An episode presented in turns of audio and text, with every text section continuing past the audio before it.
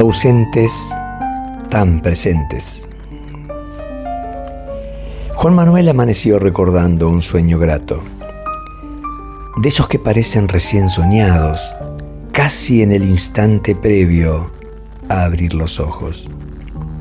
En él vio a su padre levantarse de la cama donde la debilidad le hizo estar más tiempo, y ese día se empeñaba en hacer sus rutinas. Salió al jardín y con sus manos preparó y acomodó tierra fértil para hacer nuevas plantaciones. Juan Manuel lo miraba de cerca y tuvo intención de pedirle que retorne a la cama.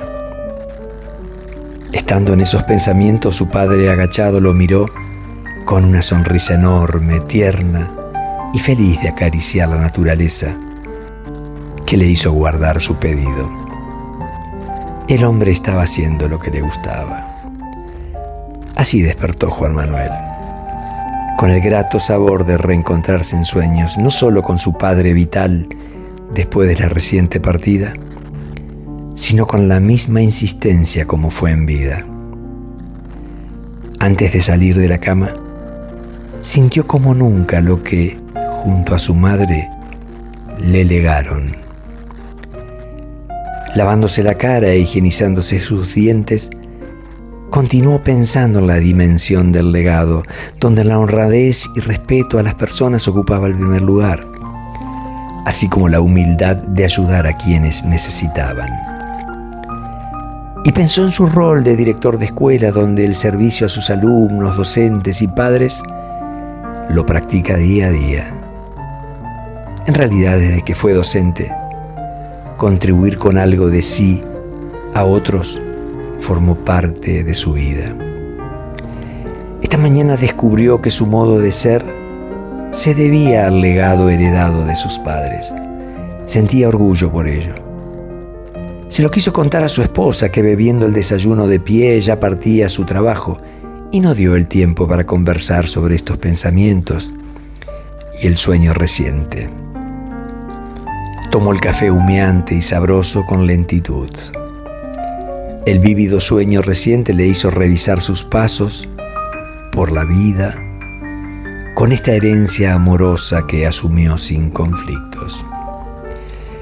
Pero sus pensamientos cesaron sorpresivamente ya que la muerte se le presentó esta vez en el periódico.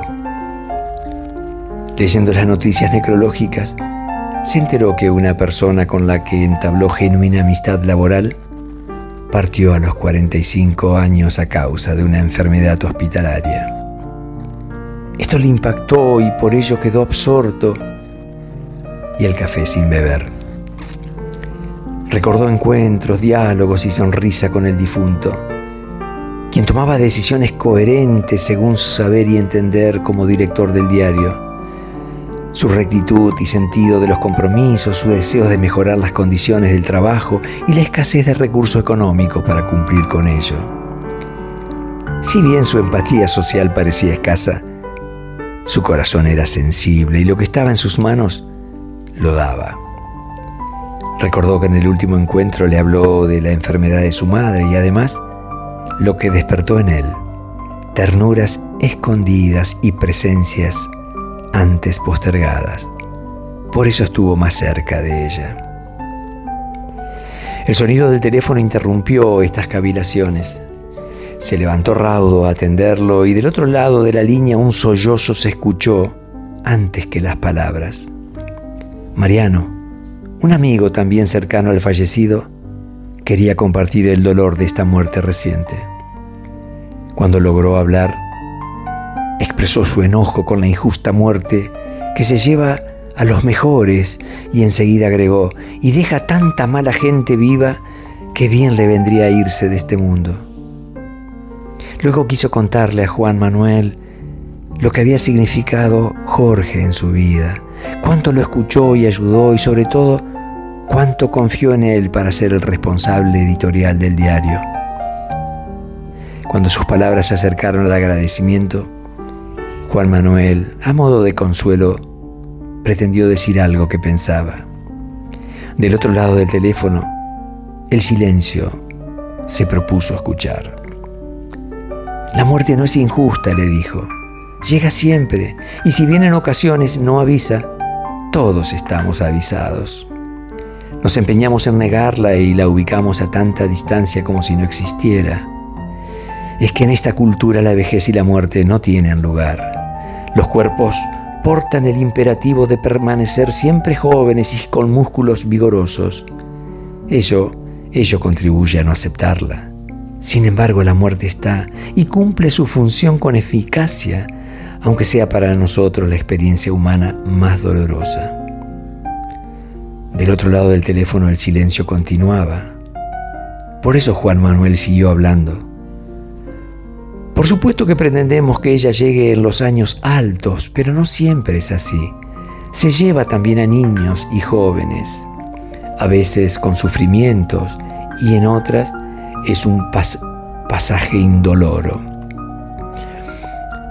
Así creo que se fue Jorge.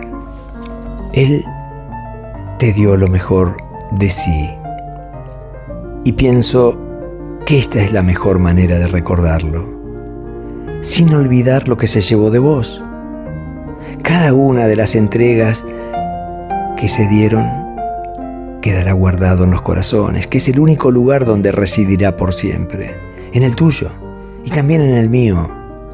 No te enojes con la muerte, agregó Juan Manuel en son de despedida. Las entregas, créeme, que fueron sinceras. Él se llevó lo nuestro y nos dejó lo suyo honremos la vida. El diálogo finalizó en tres palabras que se abrazaron. Juan Manuel, que había despertado con el sueño de reencuentro con su padre que le ayudó a pensar en el legado con el que vive felizmente, y una nueva muerte leída en el diario congeló ese buen estado anímico. Calentó el café nuevamente y con la tristeza de esta partida terminó su desayuno. Al limpiar la mesa pensó cuánto nos hace falta para vivir sabiendo y sintiendo que la muerte nos acompaña. No para entristecernos, sino para valorar cada momento con los que elegimos compartir, dando lo que sentimos y alimentándonos de lo que recibimos. Con esto debiera alcanzar para despedirnos sin deudas, que ha de ser la mejor manera de separarnos. Ya en la calle, Juan Manuel alzó la mano para detener el colectivo. Iba a su escuela a trabajar, pero había decidido marchar a media mañana al cementerio para despedir a Jorge, sabiendo que ciertamente se quedó en él, vivo para siempre.